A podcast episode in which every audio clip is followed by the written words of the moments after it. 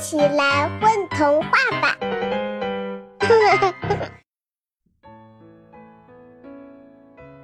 碗叔是卖碗的叔叔，什么样的碗在他这里都能买到。碗叔蹲在胡同尽头，这是一个死胡同，两边是两层的小楼，小楼的窗台上摆满了蝴蝶花。胡同尽头的墙上还贴着算命很准的海报。蚯蚓妈妈曾经在这里算命，她有一块泥土里的白石头，晶莹剔透。蚯蚓妈妈把石头当水晶球用。蚯蚓妈妈算命太有名了，她被请到更繁华的地方。她走后，晚叔。蹲在了胡同尽头的地上，碗叔的碗各式各样，有圆的，有方的，还有三角形的，有乳白色的，有青薄荷色的，有番茄色的，有香蕉色的。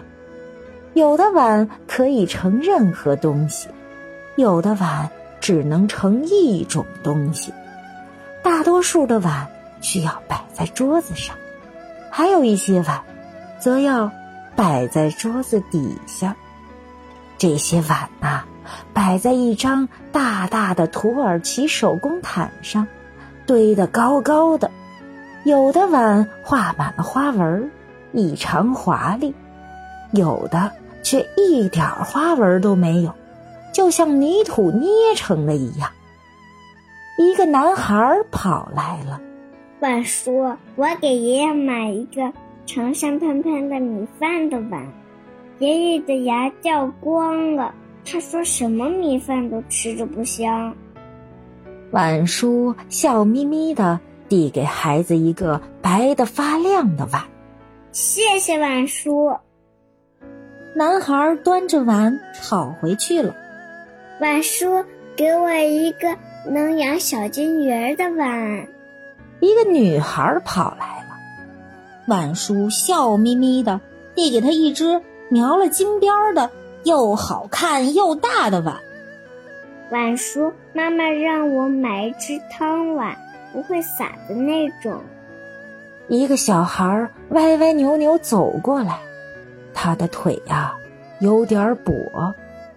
来喽，碗底儿有一个小天使的碗。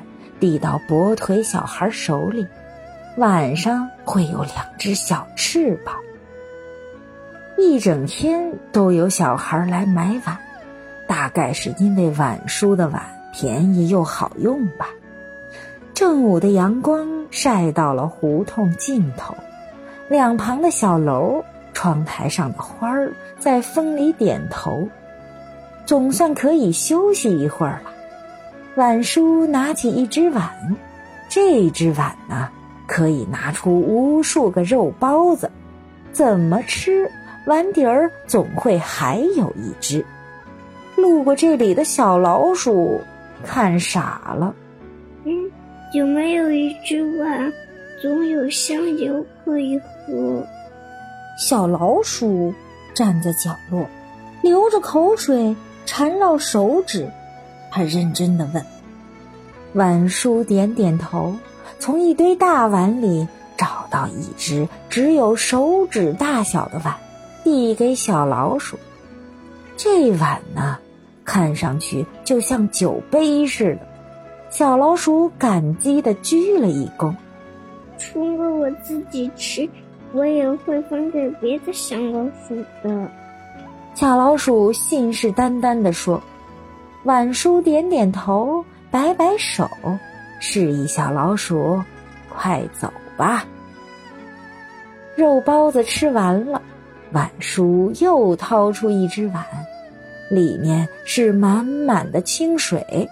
碗叔咕咚咕咚喝了好几口，水啊，还是满的。就没有一只碗可以让我的池塘重新蓄满水。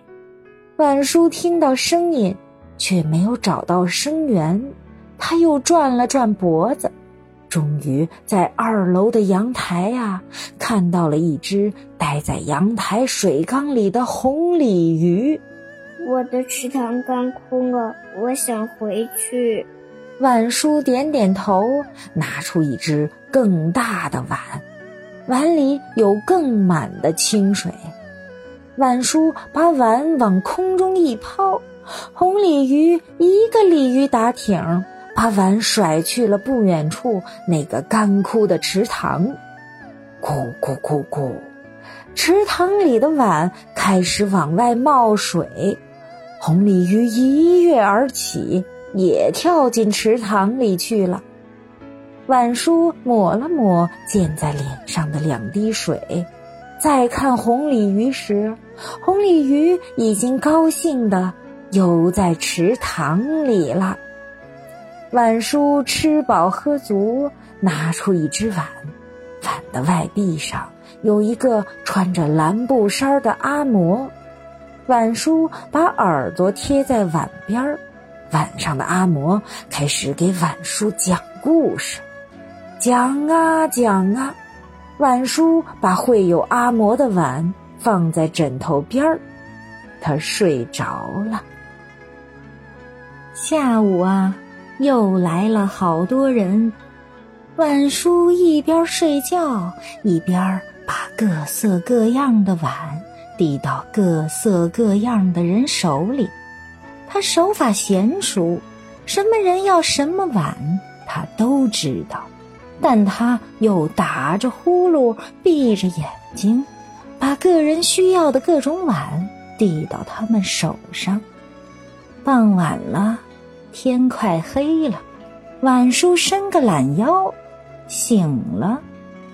他收拾好地毯，把所有的碗摞在一起，掏出一只什么花纹都没有的碗，念了几句话。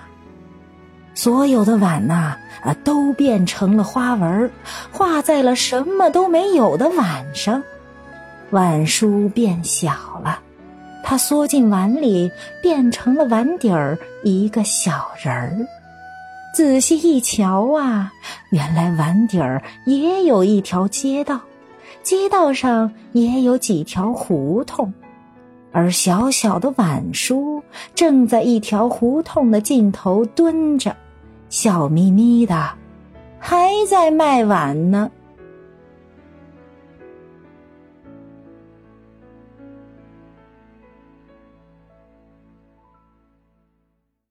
宝贝儿，你们在干嘛呀？嘘，我们在听。